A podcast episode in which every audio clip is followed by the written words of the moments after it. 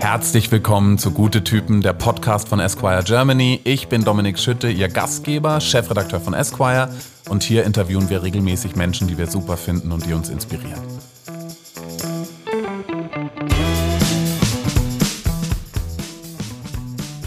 Heute zu Gast im Esquire Podcast ist Tristan Hawks, Zukunftsforscher und Bestseller-Autor eines Buchs namens Unsere fucking Zukunft äh, was wirklich den, den Sound und äh, die Erzählweise des Buchs sehr gut beschreibt. Sehr wütend, aber auch sehr optimistisch. Wir freuen uns riesig auf das Gespräch und Tristan Hawks hat auch die Titelgeschichte äh, der nächsten Ausgabe von Esquire geschrieben. Jetzt im Handel, da steht ziemlich groß Zukunft drauf. Wir freuen uns auf das Gespräch mit Tristan Hawks.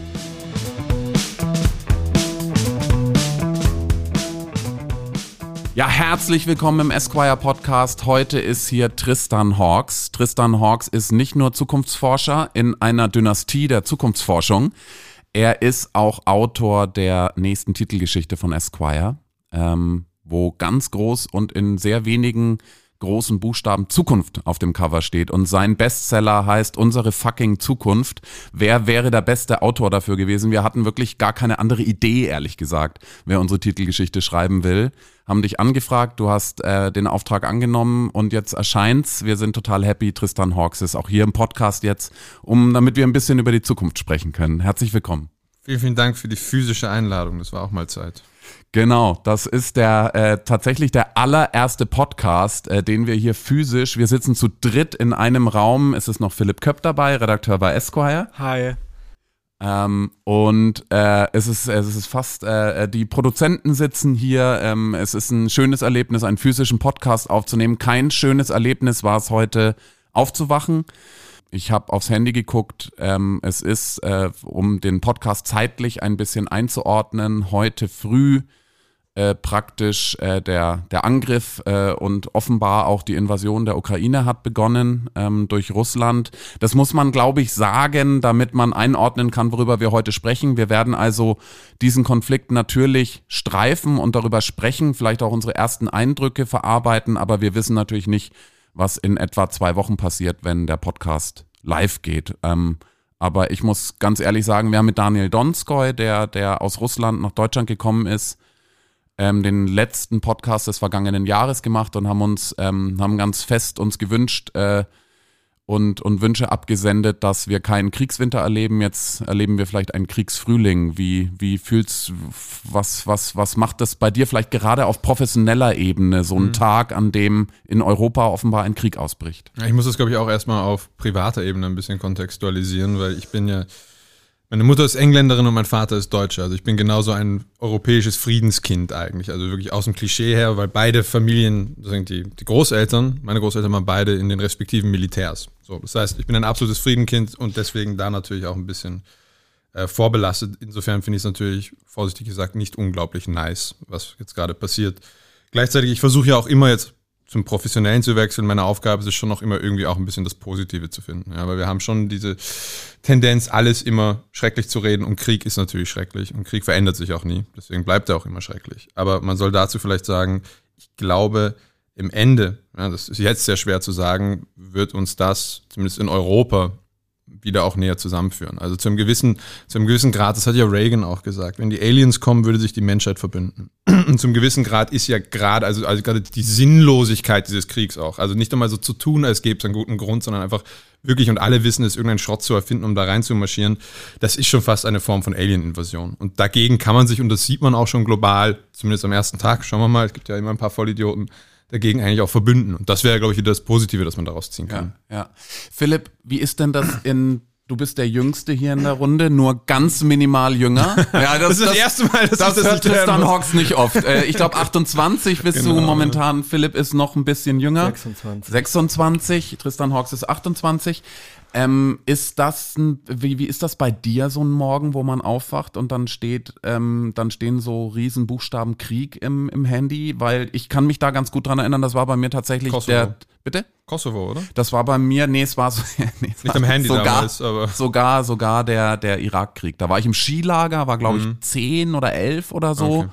Ähm, und dann kam der Deutschlehrer rein und schrie, es ist Krieg. Ähm, äh, wie, Wie, Herr, Sch Herr Schwarz, ähm, Gott hab ihn selig. ähm, wie, wie, ist, wie, ist da, wie war für dich der Morgen jetzt? Ich glaube, ich bin ja tatsächlich damit auch so ein bisschen aufgewachsen. Also ich weiß, mein allererster Schultag damals, Grundschule, war 9-11, mhm. 11. September. Und da sind wir irgendwie schon in Kontakt gekommen damals, dass irgendwie nicht alles in der Welt so glatt läuft. Ich fühle mich aber nach wie vor in Deutschland irgendwie sicher. Das ist vielleicht so super naives Denken das ist wahnsinnig schlimm, was da passiert. Ähm, mich berühren dann tatsächlich aber mehr die Bilder, die man irgendwie sieht, da Frauen oder junge Menschen, die irgendwie in den U-Bahn-Schächten sich zusammenkauern ähm, und um ihr Leben fürchten. Jedenfalls, ähm, wir wissen nicht, wie das weitergeht. Ähm, wir hoffen, dass es nicht äh, Murphys Gesetz nach den, den schlimmstmöglichen Weg nimmt. Ähm, wir müssen, glaube ich, auch da jetzt einfach abwarten und sollten nicht in wildes Spekulieren gehen. Stattdessen könnten wir ganz konkret über die Titelgeschichte von Tristan Hawks für Esquire sprechen. Die ist nämlich überschrieben mit Hey Zukunft.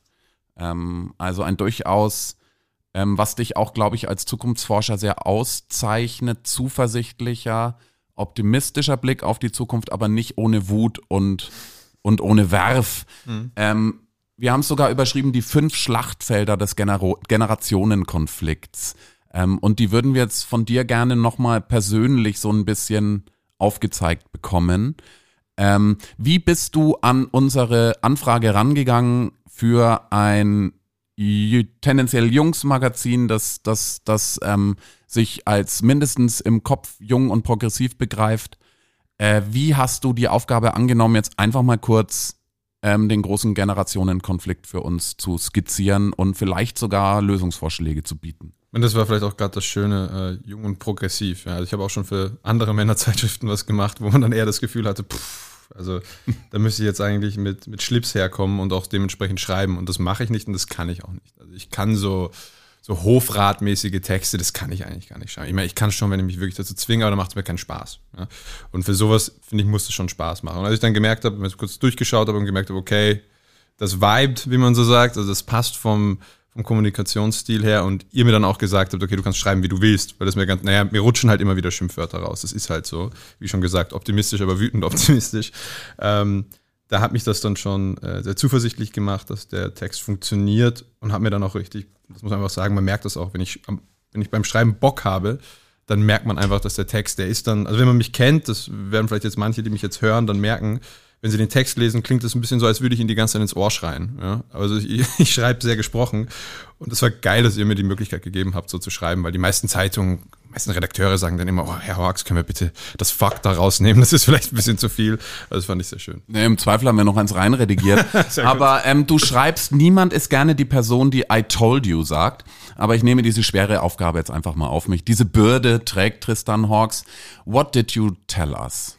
Also das ist natürlich gerade im Kontext von dem Trend, den ich jetzt gerade sehr, sehr stark äh, beforsche, über den ich auch, Spoilerwarnung, mein nächstes Buch schreiben werde.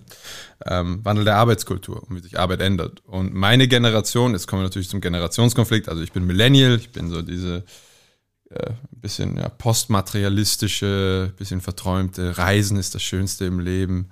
Sammlung Momente, nicht Dinge. Also jetzt, jetzt habe ich den Pathos hier schon ziemlich vollgeladen. Der, der Philipp wird schon sauer. Ja, aber ich glaube, na, er, er, er, ist schon Generation Z. Ja, ja, er ist desillusionierter eigentlich. Oder ganz so knapp. Hybrid. Ja, ja, genau. Ich bin eigentlich auch Übergang. Ja. Ich bin Late Millennial und du bist ähm, Early Zoomer, sage ich jetzt einfach mal. Ja. Wir brauchen hier aus drei verschiedenen Generationen das funktioniert. Aber bist du noch Millennial? Es geht euch gar nichts an. okay, sehr gut. Habe ich mir fast gedacht, dass ich die Antwort kriege. So, also. Nee, für mich gibt's, äh, wirklich, für mich gibt's These, ich müsste ein Generationenbuch schreiben, weil es gibt die Generationen nicht. Ich bin nicht X, ich bin aber auch nicht Millennial. Wer ist man dann? Generation Golf bin ich ganz sicher nicht. Du, du müsstest mein Buch lesen, weil das ist das Ende des Buches. Ist eigentlich Scheiß auf Generation. Ja, das funktioniert eh nicht mehr. Und das hat mir Hoffnung gegeben. Sehr gut. Ähm, muss man auch sagen, 50% der Leute wissen ja gar nicht, welcher Generation sie angehören und 50% wollen ihrer Generation auch gar nicht angehören. Also insofern, äh, ja, welcome. Ähm, zu den Generationslosen, wie wir beide auch insofern. Aber jetzt, was, was wir gesagt haben, what we told you, war, dass dieses starre Arbeitsbild, das es eben so gab, dass das eigentlich so dieses industrielle 40-Stunden-Absitzen, gerade so im deutschsprachigen Raum, dieses, du bist ein guter Preuß, wenn du 40 Stunden arbeitest und wenn nicht, dann bist du eigentlich ein faules Arschloch. So. Ähm, dass das in der Kreativ, in der modernen Wirtschaft, gerade in den Berufen, wo die jüngeren Generationen tendenziell eher einsteigen, einfach nicht funktioniert. Und das ist dann so Sachen wie das Thema Homeoffice, weil das riesig ist, Arbeitszeitflexibilisierung, Vier-Tage-Woche, 30-Stunden-Woche, wie auch immer. Das haben wir alle schon mal losgezündet. Ja? Also wir haben das schon mal, das war die Rebellion meiner Generation. Wir hatten nicht viele. Einmal Occupy Wall Street, das hat nicht funktioniert. Es wurde dann ziemlich schnell kalt da draußen in den Zelten. Ähm, und dann eben die, die Arbeitsrebellion ähm, da und wir haben total eine draufgekriegt. Also es hat nicht funktioniert. Das war dann progressiven Unternehmen haben dann halt irgendwie einen Tag die Woche Homeoffice, das ist sehr cool, aber wir haben eigentlich einen draufgekriegt. Und ich habe damals schon gesagt, Leute, also wir machen das ja nicht, weil wir jetzt fauler sind oder sowas, das ist ja immer die Unterstellung der älteren Generation, sondern wir machen das, weil wir denken, das hat einen produktiven Mehrwert und macht die Leute glücklicher und glücklichere Leute arbeiten meistens auch besser in kreativen Berufen. So, das war das Argument und das beweist sich jetzt alles. Ja, das zeigt sich jetzt alles eben von den Lockdowns erzwungen, nochmal maßgeblich beschleunigt. Das freut mich. Aber man muss natürlich jetzt ganz vorsichtig und behutsam die älteren Generationen, die das damals verneint haben, auch anfassen, weil wir wollen ja, dass da alle mitmachen können. Philipp, ich hol dich mal ins Game, ja, weil ähm, das ist, ähm, du bist bei, bei Esquire auch wirklich sehr für gesellschaftliche Themen zuständig. Ähm, was, was macht jetzt das mit dir, was, was Tristan Hawks gesagt hat? Ganz viel löst es in mir aus. Ich glaube, das erste ist dieses Work-Life-Balance. Das merke ich in meinem Freundeskreis, dass niemand hat mehr Lust auf diese 40-Stunden-Woche mhm. und vor allem nicht auf diese extrem ausbeuterische Rhetorik. Da muss ich leider jetzt von den Boomern sagen, dieses ja. ohne Fleiß kein Preis, nur die Harten kommen in den Garten. Ja, klar, ich, ja, ja, ja, ich arbeite mich tot, alles klar, gehe dann in Rente mit 85 und fahre mit 85,5 dann um. So läuft's nicht. Und wenn ich mir jetzt aktuell zum Beispiel mal die Lage anschaue, in Belgien gibt's ja jetzt diesen Plan, dass man die Vier-Tage-Woche einführt. Das ich schon durch. Genau, ist jetzt mhm. irgendwie gerade wird's durchgeschlossen. Mhm. Es gab eine Forsa-Umfrage von wegen, die Deutschen würden sich zu 71 Prozent daran anschließen. Der Witz ist, das ist keine Vier-Tage-Woche, sondern das sind flexible Arbeitszeitkorridore. Also die sollen mhm. trotzdem 40 Stunden die Woche arbeiten, aber können sich das praktisch frei einteilen. Super, das heißt, ich arbeite zwölf Stunden am Tag, damit ich dann einen Tag frei habe. Also einen Tag mehr frei habe. Ne? Ja, also es ist ja, irgendwie so das ist Symbolpolitik für mich am Ende. Bringt das dann überhaupt was? Eine Vier-Tage-Woche wäre wirklich zu sagen, hey, man geht irgendwie auf 32 Stunden die Woche runter. Und es gibt ja in Spanien schon Beispiele, dass die Produktivität, das hattest du ja auch im Text geschrieben, einfach vehement zunimmt, wenn man weniger arbeitet, weil man sehr viel konzentrierter ist. Ja, ich meine, wir kennen das ja alle. Also wenn man sich mal wirklich darauf, also das, man muss das natürlich jetzt auf die Bürojobs zum gewissen Grad ja. auch zuspitzen. Aber das sage ich auch immer, weil ich kriege den Vorwurf ja oft, dass man sagt, oh, und diese neuen Arbeitswelten, die funktionieren ja nur für so privilegierte Leute wie dich. Man muss einfach sagen, die Berufe, die automatisiert werden, also die Berufe, die verschwinden, sind ja immer die, die sehr hohe Redundanzen haben, hohe Wiederholungen haben. Ja, es ist schon kein Zufall, dass man darüber spricht, was macht der LKW-Fahrer, was ist mit den Kassierern und so weiter los. Ich meine das ist jetzt total wertefrei, sondern ich sage nur, das sind die Berufe, die tendenziell automatisiert werden können. Während natürlich die klassischen kreativen Bürojobs das tendenziell weniger können, wobei es sicher auch im Büro, bürokratischen Apparatus mehr als genug mhm. Berufe gibt. Das heißt, wir steuern in diese Welt hin. Und in dieser Welt ist es so, dass man einfach acht Stunden am Tag nicht produktiv sein kann. Ey, wir sind, wir sind Affen, die aus Höhlen gekommen sind. Was willst du von mir, dass ich acht Stunden vor einem Rechner sitze, vor einem kleinen Bildschirm und dort die ganze Zeit auf voller Konzentration arbeite? Also wir wissen, zwischen drei und fünf Stunden kann man produktiv sein. Und die anderen drei Stunden genau wie du gesagt hast, sitzen wir dann eigentlich ab, weil der Boomer, der, der Boomer-Chef drüber sitzt und sagt, wenn du nicht da bist, dann kann ich dich nicht kontrollieren, dann weiß ich nicht, was du machst. Mhm. Vielleicht gehst du saufen oder sowas. Soll also heißen, das ist völliger Bullshit, das ist auch schon bewiesen, schon, war auch schon vor Covid bewiesen, muss man sagen. Ähm, das funktioniert aber, genau wie du auch gesagt hast, mit dem Arbeitsrecht und mit, dem, mit der Art, wie wir Arbeit denken, überhaupt nicht funktioniert nicht, auch funktioniert auch bürokratisch nicht. also unser ganzes Arbeitssystem ist ja eigentlich, wenn man wirklich drüber nachdenkt, darauf aufgebaut, dass wir eigentlich alle an einem Fließband sitzen. Das ist die interne Logik. Und 40 Stunden, von dem ich ja jetzt weg will, weil ich finde, Anwesenheit und Produktivität gleichzusetzen, ist das Dämlichste, was man machen kann. Aber man merkt dann schon so langsam mit der Zeit, dass sich das nicht wirklich auflöst. Ja, und dass der, die 40 Stunden, das war eine Errungenschaft der Gewerkschaften. Das darf man nicht vergessen. Also dafür hat man ja gekämpft und gekämpft und gekämpft, dass man nicht 60 oder 80 Stunden zu Tode gearbeitet wird. Ähm, Samstag gehört Papi jetzt uns oder so. Ja, genau, damals, genau, ne? genau, ja. genau, genau, ähm, und diese Fackel müssen wir jetzt halt ein bisschen weiterführen. Und das ist, das ist, wie gesagt, man muss das jetzt nicht irgendwie als gewerkschaftliches Sozi-Thema darstellen, sondern man kann einfach ganz, ganz ehrlich sagen, hier geht es um Produktivität und Glück. Und ich verstehe nicht, wofür Wirtschaft und Arbeit da ist, wenn nicht für das. Und eine Sache, die mir noch kurz aufgefallen ist, Work-Life-Balance, finde ich einen echt beschissenen Begriff, weil er impliziert, dass man während der Arbeitszeit nicht lebt. Und dafür sind mir auch fünf Stunden am Tag. Du schlägst einen neuen Begriff äh, vor. Mhm. Ähm, Work-Life-Blending schreibst mhm. du, nämlich, dass man ich halte das für einen, für einen, ähm, ah, für einen sehr erstrebenswerten Zustand. Ich weiß nicht, für wie viele Menschen der möglich ist, ihn herzustellen. Du schreibst, man soll das gar nicht mehr als Gegensatz begreifen, sondern idealerweise ist es so, dass man einfach beides gerne tut. Ähm, wie, wie gehst du jetzt gerade? Was würdest du jetzt gerade lieber machen? Nix. Siehst du? Mhm. Work-Life-Blending. Ja, aber es ist halt, ja, aber ich schau mal, ich, ich, ich darf, ich schau mal, wir dürfen Esquire machen. Ähm, äh, wir haben natürlich echt einen wunderschönen Job. Ähm, mhm. Ich weiß jetzt nicht, wie es der, wie es der, wie es der jungen Frau geht, die gerade Stuhlproben im, im, im Labor testen muss oder wie es dem, dem Typen geht, der in der zugigen Corona-Teststation an der Hauptstraße steht, so. Ja gut, das ist jetzt wieder das alte moralische Argument, ne? dass man sagt, ja gut, ähm, du darfst die Privilegien deines Berufes nicht genießen, weil es andere gibt, die schwierigere Berufe haben. Ich garantiere einerseits, dass es auch Leute gibt, die liebend gerne nichts anderes machen, als den ganzen Tag lang Stuhlproben untersuchen. Solche Menschen gibt es. Und dann abends zum Beispiel die, die, die gesparte Kreativität in, im, im Privatleben. Stuhl, oder Stuhlprobenanalyse danach machen oder eine Metastudie dazu schreiben. Es gibt einfach ja. getriebene Leute, für die ist das dann kein Unterschied mehr. Ja? Also ich sag's mal auch so, zum Beispiel auch Ärzte weiß jetzt auch wieder natürlich eher ein, ein, ein, höherer Beruf, würde man, würde man sagen, die lieben auch so sehr, was sie machen, dass sie das auch nicht so sehr meistens als Beruf verstehen. Ja, also, wie gesagt, das, was ich mit Arbeit assoziiere, ist genau das, was du vorhin gesagt hast. Dieses, ich scheffle, das ist ein bisschen so Bukowski-mäßig. Ja, ich stehe in der Früh auf, gehe aufs Klo, trinke einen Kaffee, fahre eine Stunde in die Arbeit, mache acht Stunden lang Kohle für jemanden, der sie sich selbst einsteckt, fahre dann wieder nach Hause, esse was, gepennt und mache dasselbe fünf Tage die Woche. Ja, das Work-Life-Blending soll zum gewissen Grad mal dieses Bild einfach auch auflösen. Ja, und wir können uns natürlich darüber aufregen, dass es viele beschissene Jobs in der Welt gibt, keine Frage. Ich versuche nur auch endlich mal ein Ziel aufzuzeigen. Ja? Die ideale Welt der Arbeitswelt ist, wenn alle genau dieses Privileg haben wie wir, dass das, was wir machen, wir so gerne machen, dass wir jetzt eigentlich nicht lieber etwas anderes tun würden. Ja? Das ist geil, ja, und das kann man ja auch als Ziel ansprechen. Ich habe ähm, ich hab ein paar Jahre in einer Werbeagentur gearbeitet, im sogenannten Content Marketing. ähm, und irgendwann mussten wir und vor allem auch die ganz hart Kreativen in der Werbeagentur, die ja eine sehr lustige Spezies sind, ähm, mussten wir in so ein Tool immer eingeben, was wir eigentlich den ganzen Tag machen. Also von 12 Uhr bis 12.30 Uhr, was haben wir da gemacht? Und das ist halt im Leben von kreativen Menschen noch dazu die Kreativität in Produktivität sozusagen umsetzen sollen, beispielsweise in Kampagnen oder teilweise auch im Journalismus oder in anderen kreativen Berufen. Es ist überhaupt nicht möglich. Mhm. Also da saßen Menschen dann plötzlich vor einem Rechner, sollten in eine Excel-Tabelle eintragen, was sie gemacht haben. Tatsächlich haben sie halt ähm, einen Hamsterkäfig gebaut, um sich äh, auf eine Idee zu bringen und ähm, dort aus Klorollen den Hamstern äh, äh, Gänge gebastelt, ja. ja. Und danach in äh, zwischen 16.01 Uhr und 16.03 Uhr kommt halt die zündende Idee. Also wie soll das Mhm. Wie, wie, wie soll der Ordnungsdrang, die, die, die Tulitis. Der Ordnungsdrang, oh ja. Ja, aber das war totaler Ordnungsdrang. Ja, ja, klar. Ja. Ich kann das, kann das äh, nachvollziehen. Das, Schräge ist, nach österreichischem Arbeitsrecht habe ich das natürlich auch so ein bisschen. Ne?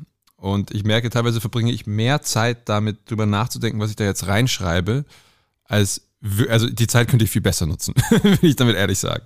Und es stimmt schon, ja, wenn wir nach, das, das Angenehme an dieser momentanen Gleichsetzung von Anwesenheit und Produktivität ist ja, dass sie extrem normierbar ist. Ne? Für jeden Fall läuft eine Sekunde gleich lang oder eine Minute oder eine Stunde.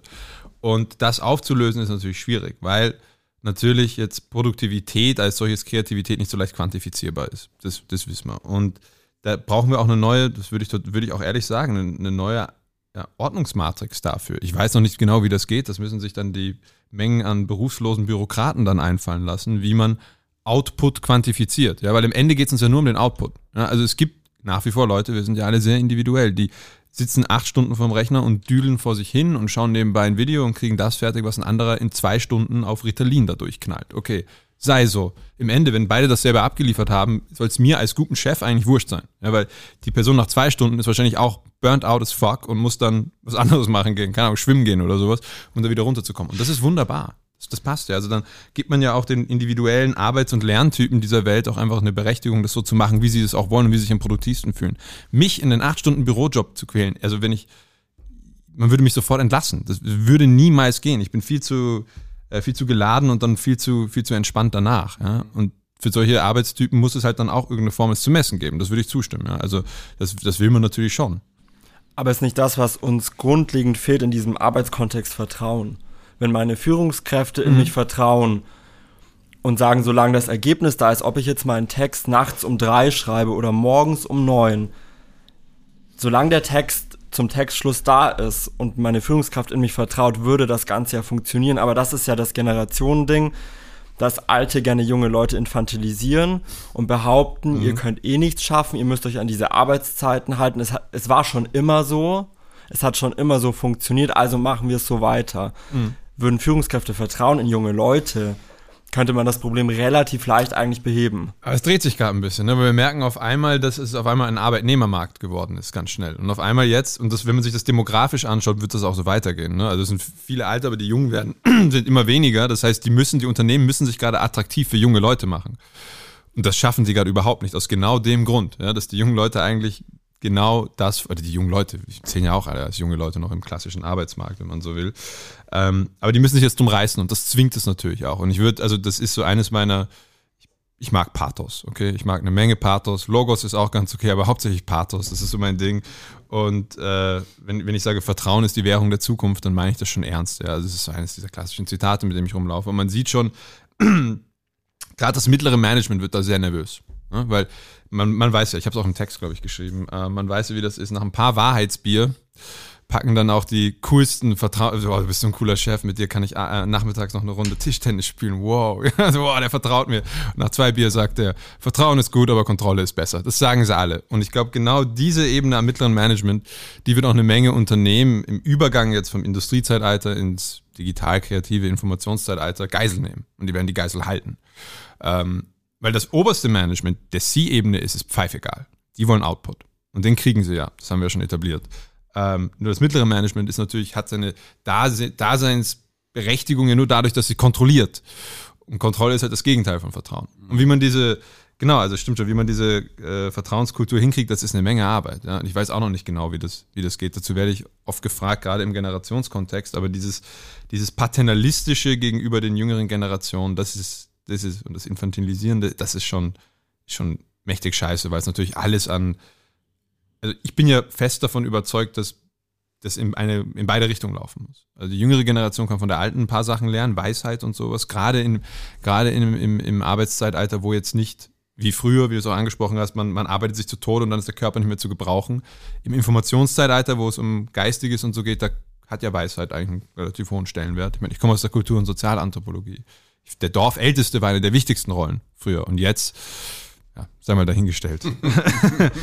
und in die andere Richtung geht es aber genauso. Ja? Also äh, die Alten können natürlich auch von den Jungen lernen. Und das ein bisschen besser hinzukriegen, das ist eigentlich auch der Grund, wie du auch gesagt hast, warum ich wütend, aber optimistisch bin, weil ich glaube, da ist eine Menge synergetisches Potenzial drin. Sehr wütend auch und vielleicht aber leider zum großen Teil nicht so optimistisch sind die ganz, ganz jungen Leute, die auf die Straße gehen. Du schreibst aber gleichzeitig ähm, in dem zweiten Megathema, das du in deiner Titelgeschichte ansprichst, schreibst du darüber, ah, funktioniert doch auf die Straße gehen. Ähm, magst du da deine Gedanken mal skizzieren, ähm, was wie es in Sachen der Klimabewegung weitergehen könnte und wie das sich vielleicht wirklich in unserem Leben implementieren könnte? Das, das, das äh, wird dann immer ein bisschen frustrierend, weil bei dem Klimathema sage ich eigentlich, Leute, es ist jetzt durch. Ja? Also ich möchte daran erinnern, dass diese ganze Klimabewegung ja auch daraus geschaffen wurde, dass wir damals einen Diskurs geführt haben, wie jetzt auch mit den Impfleugnern. Ne? Also da gab es eine Fraktion, die natürlich auch äh, gewisse Motive hatte, die einfach gesagt hat, das ist alles Bullshit, das existiert nicht. Und das haben, haben wir jetzt eigentlich durch. Ja? Also jedes Unternehmen also wo ich zumindest rumlaufe und ich habe im deutschsprachigen Raum zumindest, und Deutschland ist jetzt nicht gerade ein Land, das unglaublich davon profitieren wird, dass alles nachhaltiger wird. Da gibt es schon Länder, die, die einfach ja, geopolitisch da wesentlich bessere Karten haben. Ähm, dass sogar hier alle sagen, okay, das ist jetzt durch. Ja, also das müssen wir jetzt machen. Die Frage ist jetzt wie, aber die Frage ist nicht mehr ob. Und das ist schon mal, das ist schon mal ein großer, großer Fortschritt. Und da sieht man, also so viel Vertrauen, finde ich, muss man auch in den freien Markt haben oder in den halbfreien Markt hoffentlich dass, ähm, dass wir das so auch hinkriegen, ja? dass man die Incentives einfach so setzt, dass man, und das muss, muss doch jedem klar sein, dass man ökologisch und ökonomisch handeln kann. So, solange das noch als Dichotomie behandelt wird, wird das niemals funktionieren. Ja? Dann wird jeder sagen, dann gibt es halt Greenwashing, bis der Arzt kommt und am Ende hat auch niemand was davon. Ähm, aber meine tiefe Überzeugung ist eigentlich wirklich, dass dieses auf die Straße gehen doch funktioniert hat im Ende. Ja? Und das ist ja auch schön, weil die Babyboomer, so sehr wir sie auch bashen, haben ja zum Beispiel, was Frauenrechte angeht, was Schwulenrechte angeht, unglaublich viel weiter bewegt. Man darf nicht vergessen, in deren Elterngeneration war. Ja? Also die haben die noch ähm, in Lager geschickt, ja? nur, nur mal, um das nochmal festzuhalten. Ja? Also da war schon eine Menge Fortschritt dabei. Und sie haben auch, und das muss man auch sagen, die sind auch fürs Klima auf die Straße gegangen. Die haben sich dann halt irgendwie ein bisschen in der, in der freien Liebe und so verloren und das ist dann ein bisschen, ein bisschen ausgelaufen. Das Problem hat die Generation Z momentan nicht. Die haben eher das gegenteilige Problem, die haben nicht genug freie Liebe. Dazu vielleicht später mehr.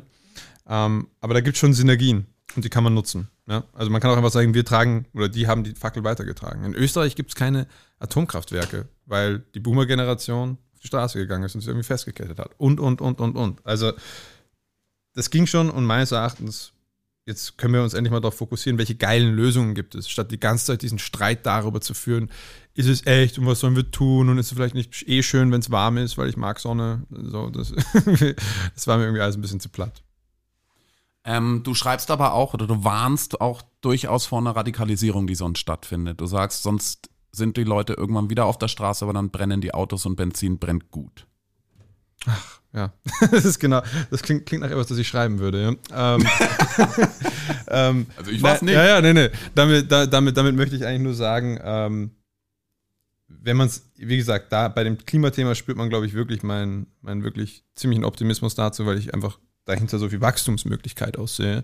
Aber wenn das, wenn das nicht durchgesetzt wird, ja, und ich glaube, vor allem die nächste Protestbewegung, die entstehen wird, ist soziale Ungleichheit. Ja.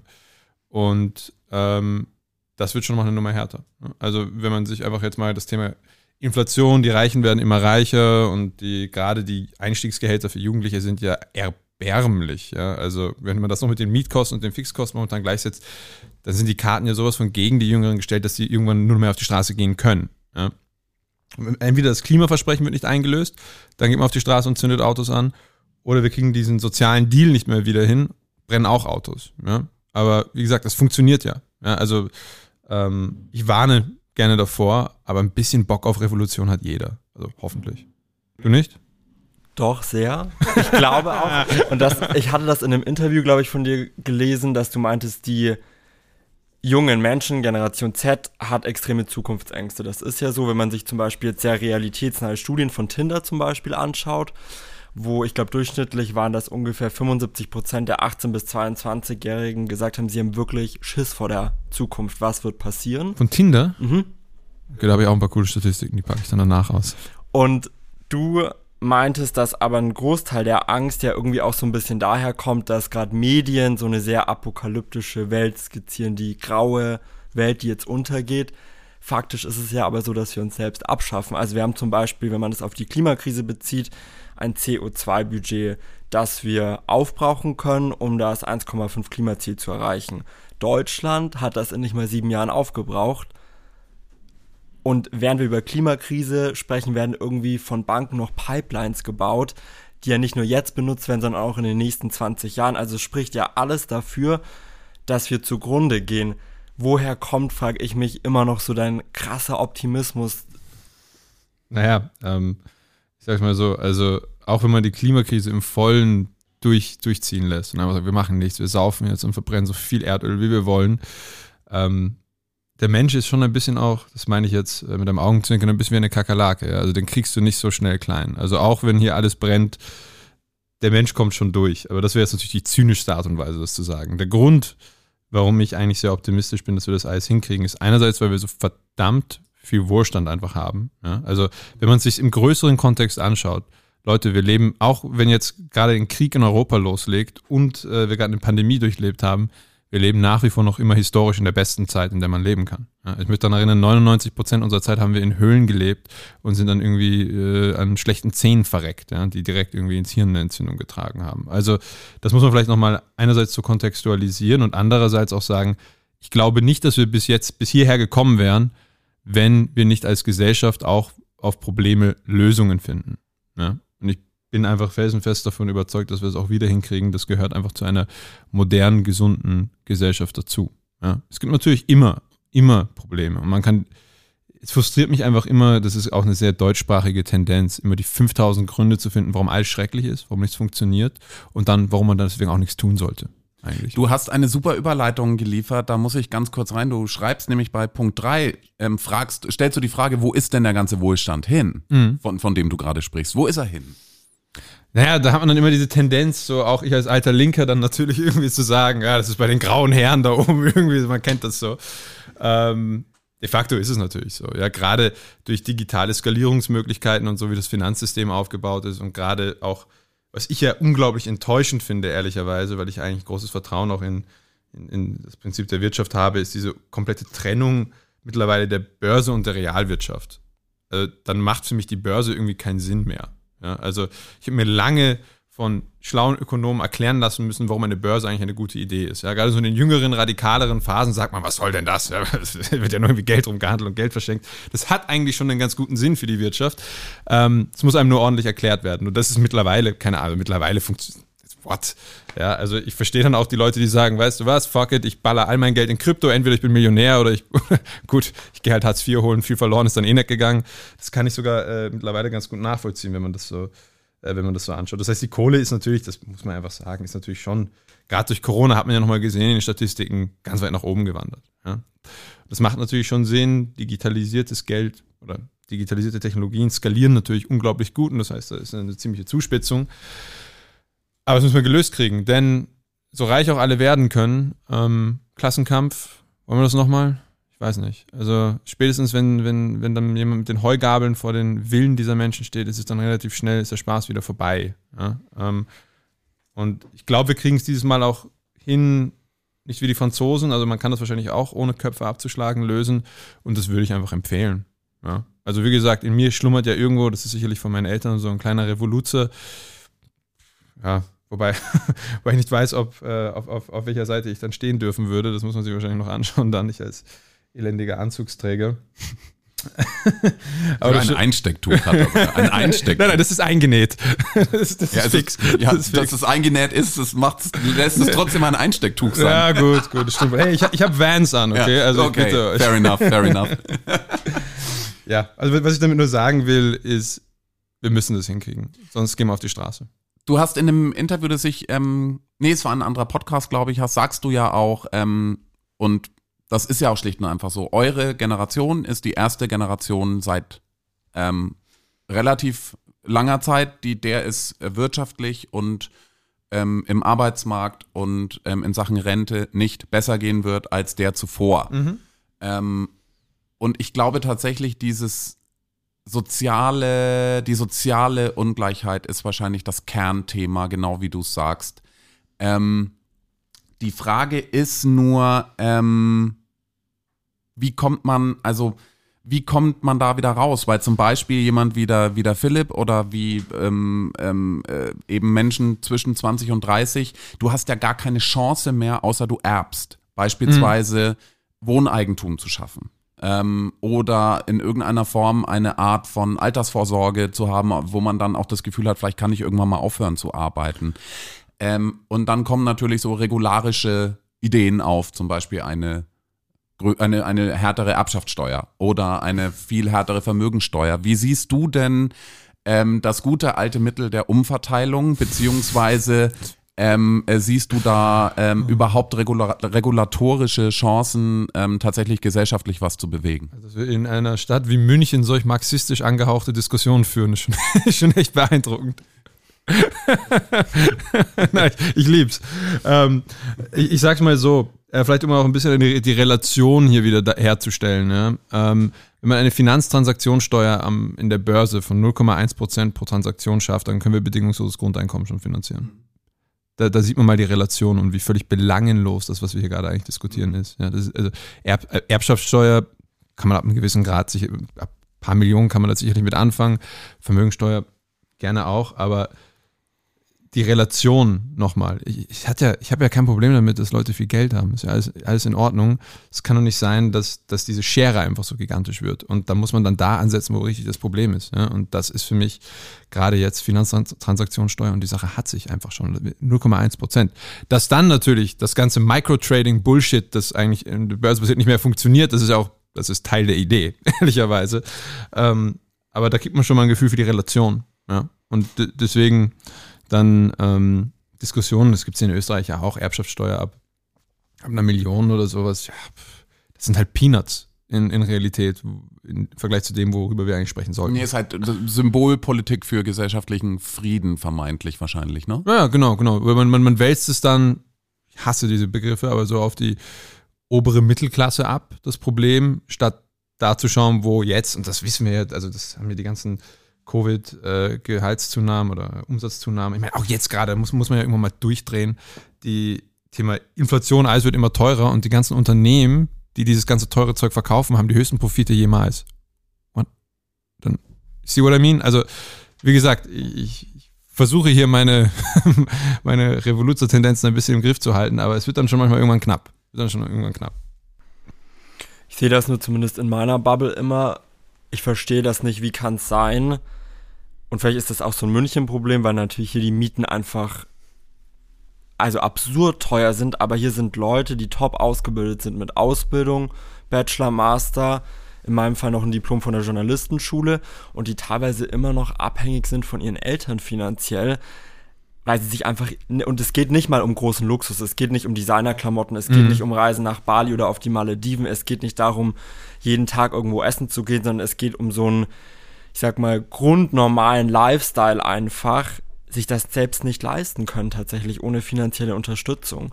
Und ich finde, da merkt man ja ganz klar, dass so eine Verteilung von Finanzen in unserer Gesellschaft überhaupt nicht mehr gerecht ist. I mean, das, das Problem ist, you need money to make money. Ja, also genau. und das ist, das ist gerade jetzt in der, in der, ja, in der hohen Finanzwelt so. Also gerade jetzt mit der, mit der Inflation noch zusätzlich, du brauchst Geld, um mehr Geld zu machen. Und das hat sich natürlich auch generationsmäßig, das ist vielleicht um es auch wieder auf das Generationsthema rüberzubringen, ich finde es ja wirklich fantastisch, dass die, dass wir immer länger leben und auch immer gesünder leben. Nur was, was dann natürlich passiert ist, dass sich eine Menge des Kapitals natürlich in den alten Generationen festhängt. Ja, und Kapitalismus funktioniert nur, wenn Kapital im Umlauf ist.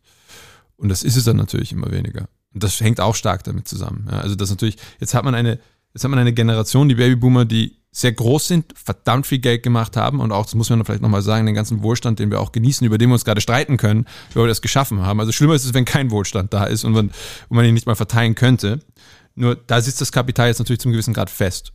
Und deswegen auch die Aussage, man kann halt erben. Dann kommt es wieder in Umlauf. Dann kauft man damit ein neues Haus, sagt, endlich kann ich Familie gründen und mir all, allen möglichen Schrott kaufen und so weiter. Nur sonst sitzt es halt zum gewissen Grad fest. Mit dem Alter werden wir im Konsum biederer.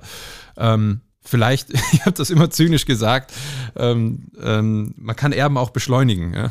Nur, das meine ich jetzt nicht, dass man seine Eltern, dass man seine Eltern ermordet oder sonstiges, sondern vielleicht muss man einfach ein System dafür finden, dass man das, dass es vielleicht auch gesellschaftlich akzeptiert ist, dass man das früher macht. Ja? Also man nicht wartet, bis, bis die Person dann endgültig ins Gras beißt, sondern dass man dann das einfach früher macht und das dann nicht irgendwie steuerlich betrügsmäßig als irgendeine Schenkung abwickeln muss, sondern dass man das einfach gesellschaftlich akzeptiert, dass wir haben jetzt einfach aufgrund der Altersstruktur und wie eben Geld funktioniert, eine Menge in den älteren Generationen, das müssen wir in die jüngeren Generationen reinkriegen, weil sonst haben die nie die Chance, wie du gesagt hast. Ja, dann sitzt man da mit einem journalistischen Diplom und muss trotzdem Rahmennudeln fressen. Ja. dann ist es ja irgendwie sinnlos, das ganze Spiel. Also insofern, das wäre ja vielleicht mal eine Überlegung. Du bezeichnest dich ja auch immer ganz gern als Digital Native. Tue ich nicht. Doch. Nein, das ist Fake News. Das ist Fake News. Ich hasse diesen Begriff. Fake News passt aber auch zum Thema zur Überleitung Digitales. Mhm. Wie dein Standpunkt besprichst du ja auch im Text, aber kurz zusammengefasst, wie stehst, zu, wie stehst du zu digitalen Medien, zur Digitalisierung? Hm, so, also ich bin ja da zweimal vorbelastet, ne? Einmal, weil ich angeblich Digital Native bin und dann, also das ist ja die, Fake News. Sehr gut, sehr gut. Äh, das, das ist ja, ist ja, stimmt schon als Bezeichnung für meine Generation, nur ich fühle mich nicht so, ja. Also ich werde auch oft ähm, in meinem Umfeld als digitaler Opi bezeichnet, weil ich einfach, Leute, ich bin einfach not up in the game, was Tech angeht. Ja. Ich bin da ziemlich hinten nach, auch weil ich natürlich eine gewisse Forschungsdistanz dazu halten will. Also es ist so das eine, die eine Vorbelastung, weswegen ich total digital sein sollte und die zweite ist dann durch Zukunftsforscher. Es war übrigens total witzig, als wir dich angefragt haben. Ich habe dir eine E-Mail geschrieben, ob du den Text schreiben magst mhm. oder ob du, ob du dir vorstellen kannst, für Esquire zu arbeiten. Dann hast du angerufen. Ich so, der ruft an. What? Das ist genau mein Move. Das ist genau mein Move. Wirklich. Fand ich aber super. Ich schreibe dann immer nur auf die Mail, ich hasse E-Mails, können wir telefonieren. So. Ich bin 28, ja. Das ist eigentlich ganz überraschend. Die meisten Leute, also gut, man muss ehrlich sagen, wenn mich eine Nummer, die ich nicht kenne, anruft, hebe ich auch nicht ab. Also ich bin da schon ein bisschen auch, auch äh, so klassisch, aber äh, sei mal dahingestellt. Also ich habe diese doppelte Vorbelastung, dass ich sehr digital sein sollte. Und eigentlich, äh, eh klar, Digitalisierung ist geil, sie bringt auch viel. Ähm, nur was nicht funktioniert, ist der Versuch, ähm, ja, das Zwischenmenschliche zu digitalisieren. Und das wird natürlich, weil das so, weil da so unglaublich viel Wachstum drin ist, natürlich die ganze Zeit versucht. Und ähm, weil wir es vorhin angesprochen hatten, Tinder. Also, es gibt eine wunderschöne Statistik, das ist, glaube ich, auch für ein Männermagazin ganz, ganz spannend. Ähm, also es ist 16- bis 35-Jährige, die im letzten Jahr keinen Sex hatten. Okay? Stellen wir sich vor, eine Statistik, wie viel, ja. wie viel Prozent sind das? Ist immer so circa bei, also Frauen und Männer immer so circa bei 10, 11 Prozent rumgedümpelt. Und dann wurde, wurde Tinder eingeführt und auf einmal sind die Männer auf 30 Prozent draufgeschossen. 30 Prozent junger Männer sind aus dem Sexualmarkt rausgefallen durch die Einführung von Tinder. Jetzt, jetzt mittlerweile sind die Frauen nachgezogen und haben die Männer sogar überholt. Also, uh, good job there. Nur da sieht man, die Einführung von Tinder hat dazu geführt, dass insgesamt weniger gevögelt wird. Eigentlich schräg. Und da sieht man auch das Paradoxe der digitalen Kommunikationstechnik. Sie funktioniert nie so ganz, wie wir wollen. Social Media führt doch momentan nur zu Asozialität, oder? Aber Tinder ist ja keine Sex-App. Tinder ist ja. Nein, Tinder ist keine Sex-App. Tinder ist eine Dating-App, die dann, also die praktisch ja auch deine Bubble erweitern will damit du Leute kennenlernst, die eigentlich nicht so in deinem Umfeld stattfinden. Achso, ich bin verheiratet. Ich könnte also theoretisch jetzt zu Tinder gehen und das begründen, dass ich Nein, meine Bubble erweitern dann will. Dann gehst du zu Bumble, weil da gibt es eine Funktion, okay, wo man nur FreundInnen kennenlernen will. Aber Tinder ist ja per se keine Sex-App. Tinder wird eine Sex-App, je nachdem, wie man sie konsumiert. Naja, aber das Ziel von Tinder war doch schon, dass sich mehr Leute treffen und kennenlernen. Kennenlernen ist aber nicht Sex. Nee, naja, also ja, also erstmal, da sieht man schon, wie bieder diese Generation ist. Das gibt's doch gar nicht. Ich hätte gesagt, was, wenn ich auf ein Date gehe, will ich doch natürlich irgendwann vögeln. Das ist doch Sinn und Zweck der Angelegenheit, oder? Das kommt drauf an. Oh mein Gott. Oh. okay, ich glaube, ich glaub, wir, wir belassen es mal dabei. Ich sag nur, also mal zusammenfassend dafür, die Nein, nein, das irritiert mich jetzt. Okay, okay, du hast da Gesprächsbedarf. Nein, nein, weil ich, ich habe nämlich auch kein Tinder, deswegen ist es für mich, ich sehe das natürlich nur ein bisschen so von der Außenperspektive, aber ich glaube schon, dass die App zumindest dafür da war und viele dieser Apps auch dafür da sind, dass sich Menschen eben finden. Ja? Und na klar, Sex ist nicht der einzige Indikator dafür, dass die Gesellschaft gesund ist. Ja? Aber es ist schon gut, wenn junge Leute miteinander vögeln. Das ist schon eine gute Angelegenheit jetzt allein wenn man auf Bevölkerungswachstum und so weiter schaut, ist das schon, ist das schon ganz wichtig. Und dass soziale Medien, um das vielleicht mal als Überbau zu packen, zu mehr Vereinsamung geführt haben. Das ist schon paradox und das sagt schon etwas aus und das ist auch so ein bisschen die These, die ich zum Digitalen habe. Ich finde, in all den Fragen von Automatisierung und Workflow und so weiter finde ich Technologie unglaublich geil. Ja? Also ich will auch, dass in den Fabriken später nur noch mehr drei, vier Leute sitzen, die schauen, dass die Maschinen ordentlich funktionieren und so weiter. Und ich will auch, dass der Beruf zum Beispiel ähm, der Kassiererin irgendwann mal oder des Kassierers abgelöst wird von einem, was soll denn das? Ich gehe da rein, nehme mein Zeug, gehe raus und es wird abgebucht. Na klar kommt diese Welt irgendwann. Nur da muss man sich fragen, was macht man dann mit der ganzen Zeit, die dann entsteht. Ja? Und ich glaube, durch mehr Digitalisierung muss auch mehr Zeit für Menschliches entstehen. Und meine Zunft, die Zukunftsforscher sind total damit vorbelastet, dass wir immer diese Visionen von digitaler Zukunft haben, wo im Ende der Mensch endlich vom Roboter erlöst wird. Ja? Also die Zukunft ist dann erreicht, wenn wir irgendwo unseren fleischenden Körper endlich hochladen können in die Cloud und ewig leben können. Das ist nicht mein Bild von Zukunft. Das enttäuscht natürlich immer sehr, weil. Das ist mein persönlicher Albtraum. In so einer es wirklich, muss ich, ist mein persönlicher, es gibt so eine Black Mirror-Folge. Weiß nicht, kennst, magst du Black Mirror als ja. Zukunftsforscher? Ich habe kein Netflix. Und hat heute, wann hast du einen Vortrag gestern, bei Netflix gehalten gestern, gestern und, hast es Net, und du hast es Netflix nicht verraten, oder? Nein, habe ich nicht. Ja, Netflix, äh, Tristan Hawks, euer Keynote-Speaker hat kein Netflix, Full Disclosure. Ähm, aber es gibt da, es gibt da, also in einigen Folgen wird diese für mich totale Dystopie, dass dein Gehirn in einer, in einer Petrischale liegt und, mhm. ähm, und du irgendwie ohne zu wissen, ähm, dass es der Fall ist, äh, irgendwo abhängst. Äh, schon ziemlicher, ziemliche Albtraumvision. Äh, ähm, kleiner Einschub. Ich meine, ich will jetzt nicht zu tief philosophisch werden, aber ich glaube, das Leben ist doch nur so spannend, weil es endlich ist, oder? Ganz und, genau, ganz genau. Und ich meine jetzt, gut, die Petrischale ist die eine Sache, aber auch wenn man das Gedankenexperiment mal durchgeht, wir sterben nicht mehr an physischem Verfall. Ja, also wir kriegen keinen Krebs mehr, die Zellen altern nicht mehr und so weiter. Was für ein unglaublich langweiliges Leben muss man dann führen? Weil wenn du einen Unfall hast, hast du gerade ein unendliches Leben weggeschmissen.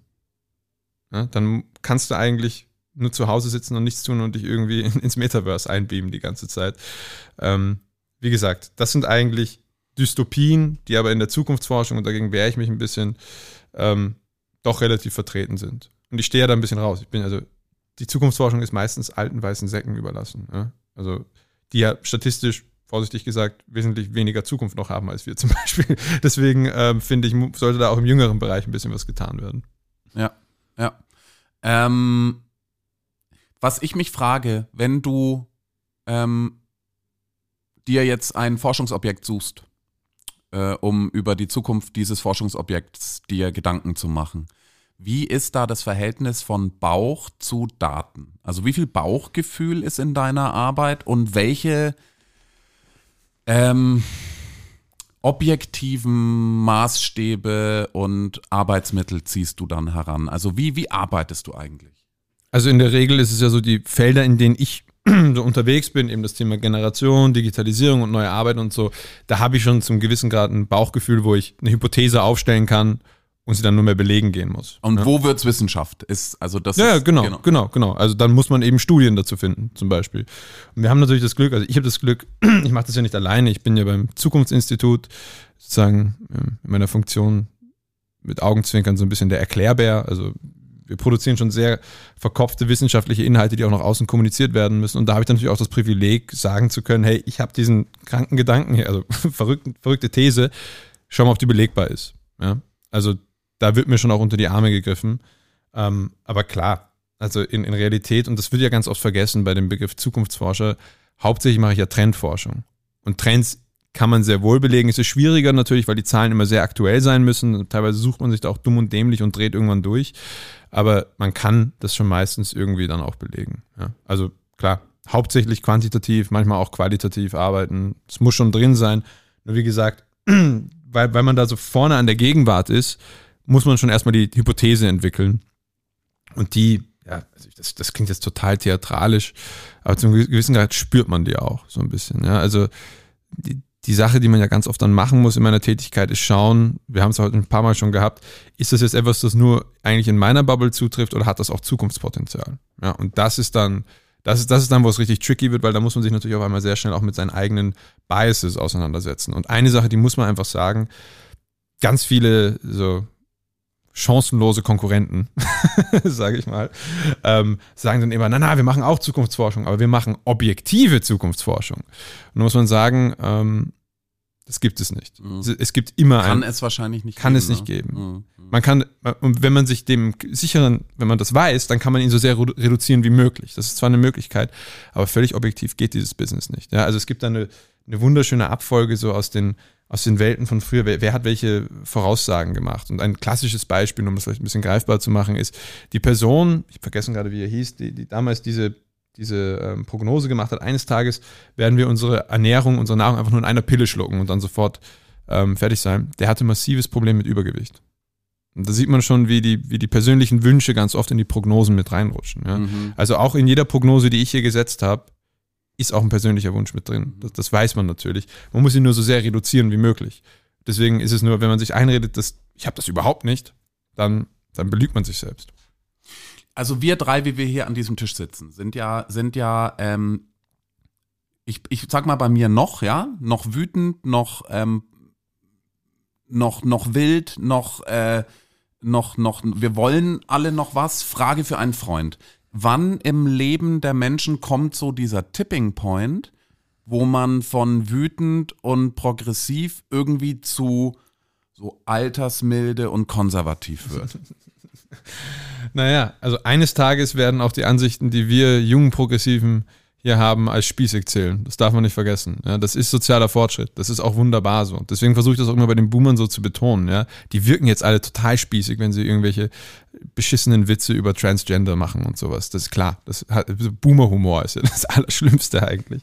Nur, man darf halt nicht vergessen, was für, was für Liberalität die damals in die Gesellschaft gepresst haben, in der sie waren. Ja.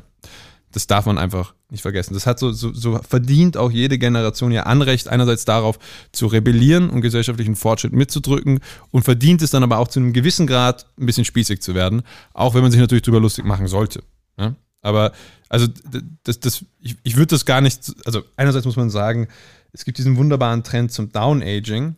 Also wir, wir verhalten uns im Schnitt pro Generation um 7,4 Jahre jünger als die vorherige. Also wir leben länger, aber leben länger aktiver und jünger. Das ist so diese Frage, dem, dem Leben Jahre geben oder den Jahren Leben geben.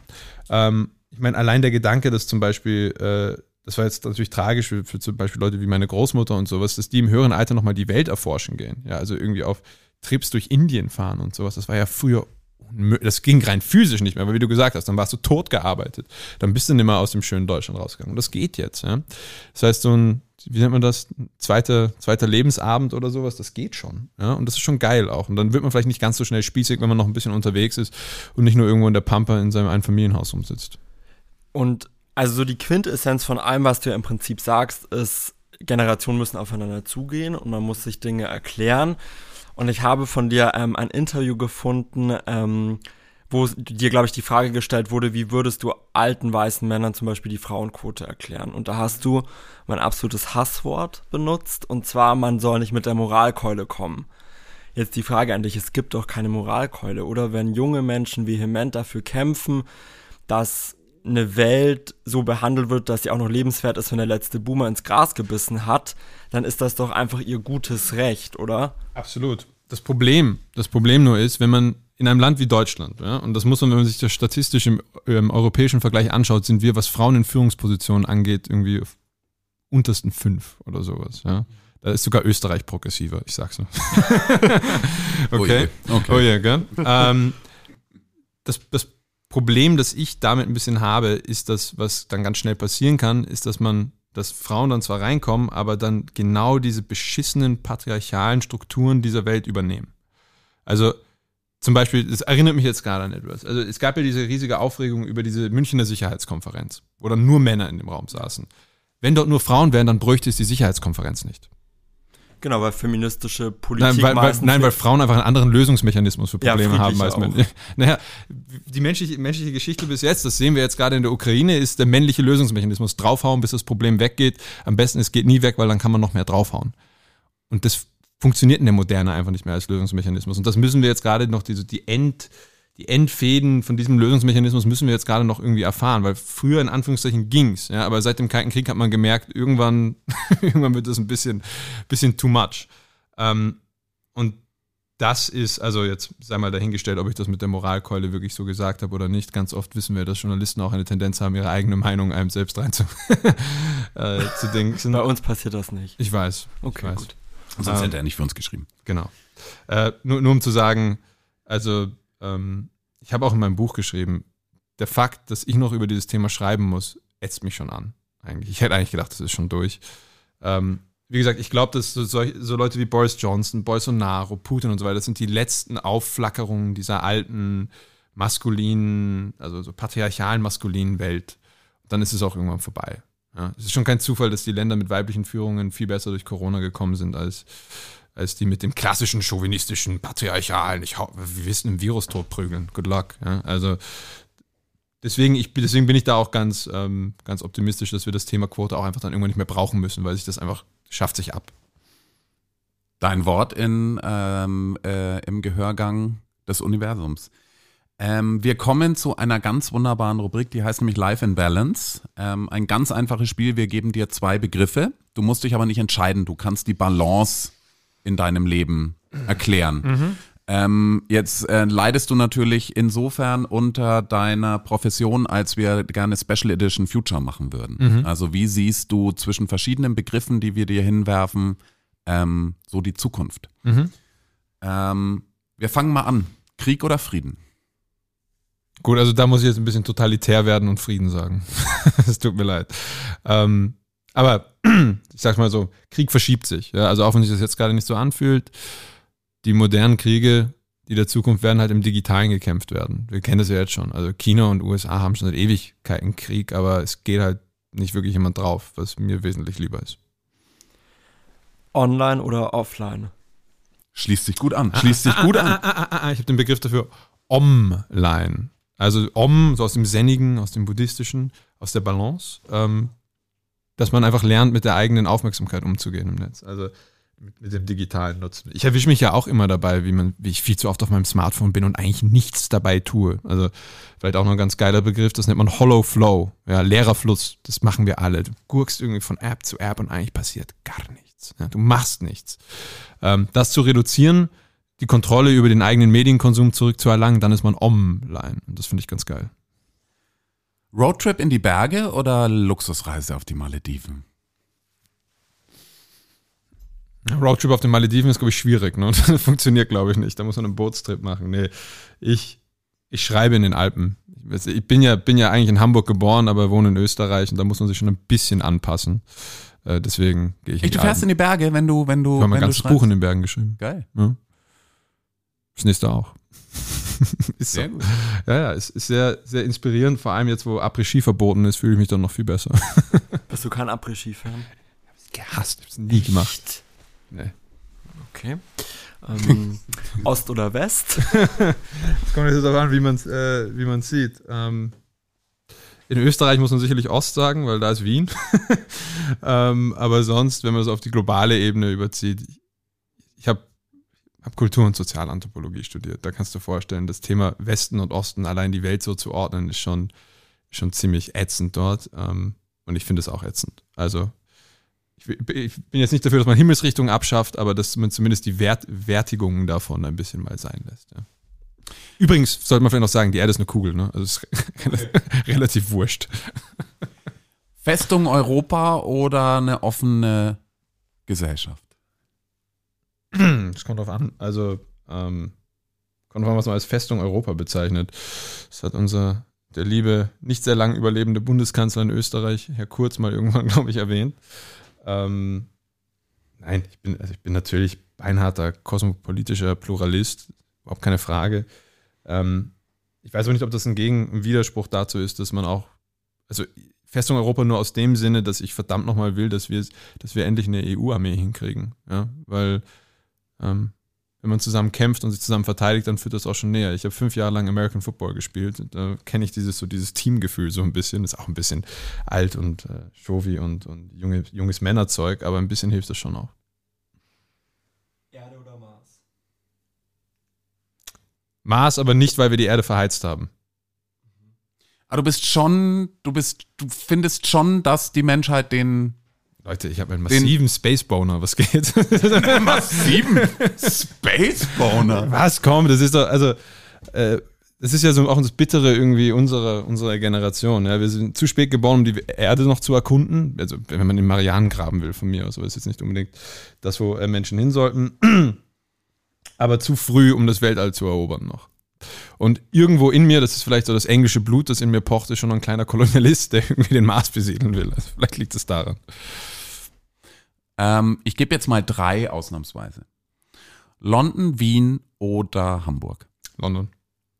Wenn wir schon über das Thema pluralistische Gesellschaft gesprochen haben, man kann die Engländer über eine Menge Sachen, wie gesagt, die Hälfte meiner Familie hat fürs Brexit gestimmt. Du kannst euch vorstellen, wie es mir damit ging.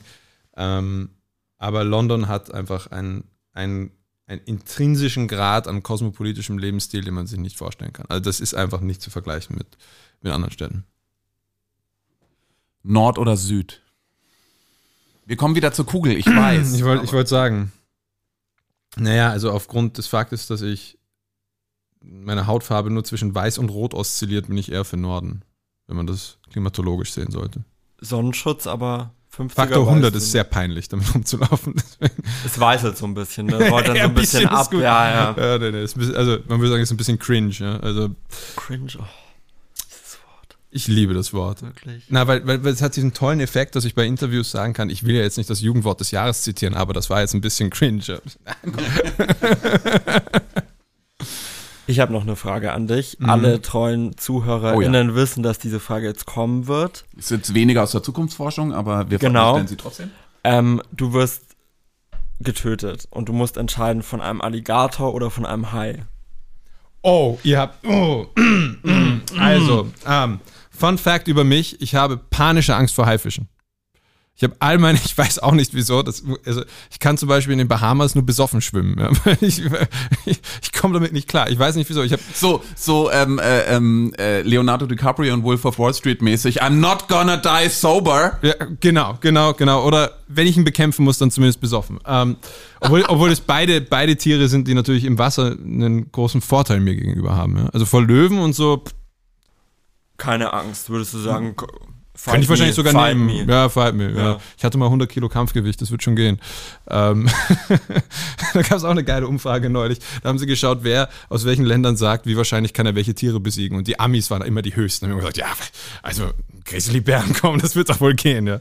Ähm, nee, also äh, dann muss ich den Alligator wählen. Ich hasse Haifische. Die richtige Antwort. Sehr gut. Der Hai zerfleischt dich, der Alligator bricht dir einfach das Genick. Da bist du binnen weniger Sekunden tot beim Hai, das dauert schon ein bisschen. Also. Der Hai kommt auch immer so von unten, das gefällt mir gar nicht. Aber das sind ja, das sind ja meine ganzen Organe, das na, geht nicht. Ich glaube ehrlich gesagt, das ist deine kleinste Sorge, wenn dich ein Alligator oder ein Hai umbringt, wie es deinen Organen geht, oder? Ich glaube, das ist prinzipiell ja einfach. Fair point, ja. fair point. Spenden oder, wird man sie dann wahrscheinlich auch nicht mehr können. Danach, oder würdest du ne? sagen, oh, bitte nicht die Leber? ja gut, die, die können sie nehmen. Ah, ja. die, die ist vorbelastet. Du kennst ja meine Meinung, Philipp. Ich, ich finde es schöner, am Strand zu sterben, als. Du kannst ja vom Haifisch gebissen werden und dann am Strand ausbluten. Ja, genau. also haben, haben, wir wieder das Yin und das Yang hier gefunden. Das Yin, Yin, Yin, und Yang und hoffentlich nicht unsere persönliche Zukunftsvision. Mhm. Vielen Dank, Tristan Hawks. Es hat mega Spaß gemacht. Und ähm, wir können wirklich aus Herzen, nicht nur weil wir die Redaktion sind, sondern ähm, aus allen Herzen, die wir sonst noch haben, ähm, die nächste Ausgabe empfehlen wegen deines Textes, äh, über den wir uns wahnsinnig gefreut haben, der unser äh, unseren Titelzieher Jake Gyllenhaal ist auf dem Cover. Es erscheint am 10. März ähm, und ähm, wir freuen uns aufs Feedback aus der Community und bedanken uns nochmal ganz herzlich für deinen Besuch, dass du extra nach München gekommen bist. Super cool. Ich habe zu danken. Es war wirklich fantastisch.